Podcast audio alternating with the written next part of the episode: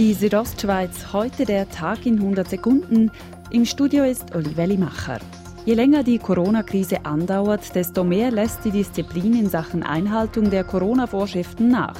Diese Feststellung macht auch die Kantonspolizei Graubünden. Die Akzeptanz vor allem in Bezug auf den Mindestabstand, dass das schwindend ist sagt Polizeisprecher Roman Rüegg. Am vergangenen Wochenende musste die Kantonspolizei 42 Ordnungsbußen ausstellen.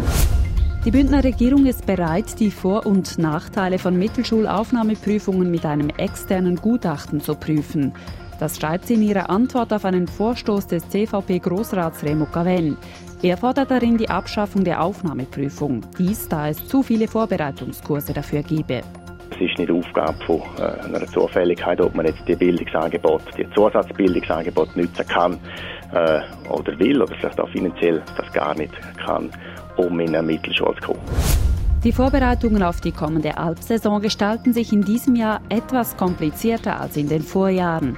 Dies, weil die Schulungen des Altpersonals beispielsweise online stattfinden müssen oder ausländische Elbler eine spezielle Bewilligung benötigen, so Töni Guyan vom Planterhof.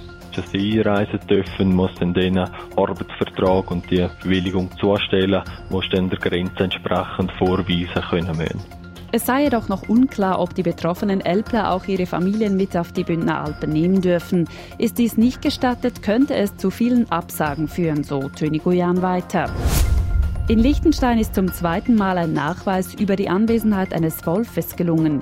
Das Raubtier tappte in eine Fotofalle, die eigentlich zur Überwachung von Luchsen aufgestellt worden war, teilt die zuständige Behörde mit. Woher der Wolf stammt, ist noch unbekannt. Die Südostschweiz heute der Tag in 100 Sekunden, auch als Podcast erhältlich.